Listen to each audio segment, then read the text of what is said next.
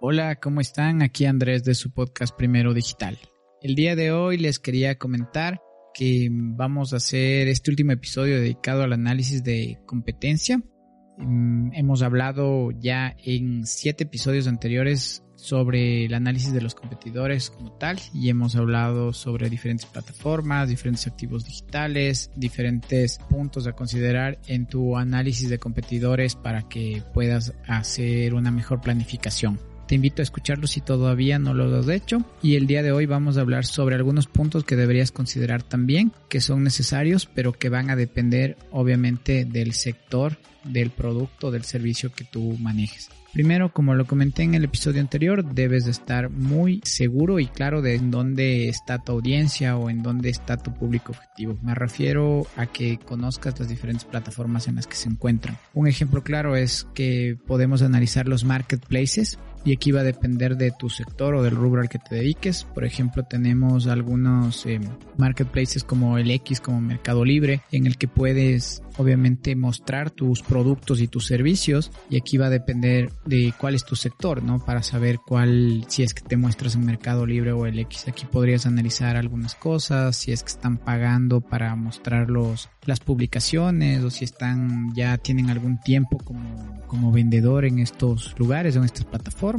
que es importante que lo tomes en cuenta para saber también tú en dónde te encuentras o cuál va a ser tu planificación con respecto a estas plataformas. Aparte de eso, si es que tú estás en la venta de autos o dedicado a la venta de autos, ahí existen algunas plataformas que se dedican a esto, que podrías hacer un análisis también de tus competidores en esta plataforma. También si estás dedicado a las bienes raíces, tienes algunas plataformas en las que vas a poder hacer un análisis si es que tus competidores se encuentran aquí o en estas plataformas, para que tomes en cuenta qué están haciendo, y los valores de los departamentos, de las casas, de los terrenos, todo ese tipo de cosas puedes sacar desde estas plataformas también que son importantes que las analices. Aparte de eso tenemos Google Business, que es muy importante, que también empieces a analizar si es que tus competidores tienen fichas de Google. Esto te ayuda al posicionamiento orgánico, aparte de eso que es más fácil encontrar una persona que realmente está interesada en visitar un lugar y es importante porque tienes muchísima información que puedes compartir directamente desde ahí y ganas posicionamientos orgánicos rápidamente cuando ya está verificada tu empresa con la ficha de Google en específico. Entonces es muy importante que tomes en cuenta esto de aquí también. Aparte de eso, vamos a hablar sobre las plataformas de comunicación, que también es importante aquí que analices. Pueden ser, vamos a poner dos ejemplos, WhatsApp y Facebook Messenger como tal. Y van a tener algunas ventajas y algunas desventajas dependiendo de con cuál trabajen. Entonces, ¿por qué es importante analizar esto? Porque te va a dar una idea más clara desde dónde están obteniendo o por cuál canal se están comunicando más los posibles clientes en tu sector. Entonces, esto te va a dar una pauta de qué están utilizando tus competidores para comunicarse. Si utilizan Messenger, vas a utilizar algunos bots para poder hacer más fácil la comunicación en tu contact center en sí o para que puedas hacerlo más rápido. También vas a poder enviar anuncios. Eh, existen algunas, eh, algunas funcionalidades del administrador de anuncios para poder enviar eh, anuncios mediante Messenger, Facebook Messenger. También si es que estás utilizando ManyChat o pueden utilizar ManyChat, también puedes hacer algunas cosas súper interesantes mediante este, esta plataforma de comunicación o canal de comunicación. Si estás utilizando WhatsApp, también vas a poder analizar si están utilizando un WhatsApp normal, si están utilizando WhatsApp Business o están utilizando eh, ya el API de WhatsApp, que obviamente varían algunas cosas. Tenemos un blog sobre WhatsApp que va a, que ya está publicado, que lo puedes revisar en nuestro, en nuestro blog, en nuestra página web, para que puedas tener un poco más de, de idea de lo que se puede hacer con esto.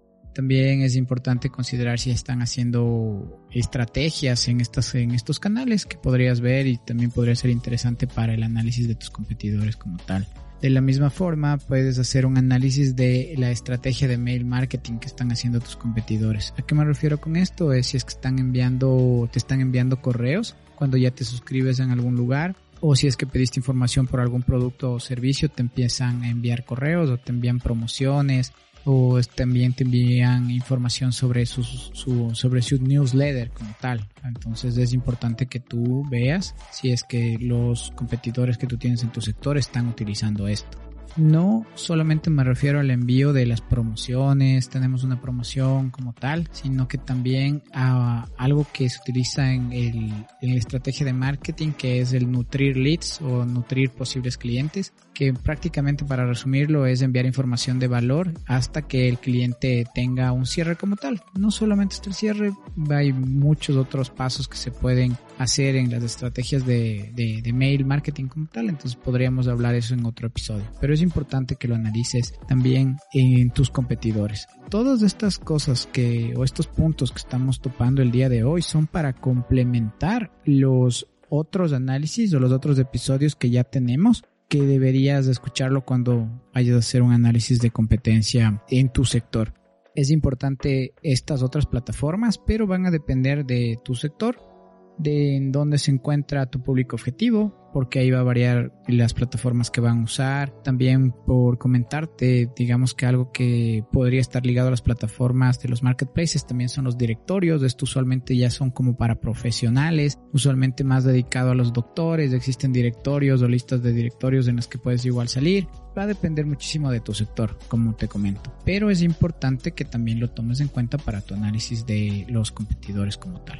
Eso es lo que te quería comentar. Recuerda que es importante documentar, socializar, comunicar con tu equipo para que puedan hacer un análisis entre todos y también estar al tanto de lo que está haciendo tus competidores para que lo puedan ver y manejar mejor entre todas las personas que forman parte de tu equipo. Eso es lo que te quería comentar el día de hoy.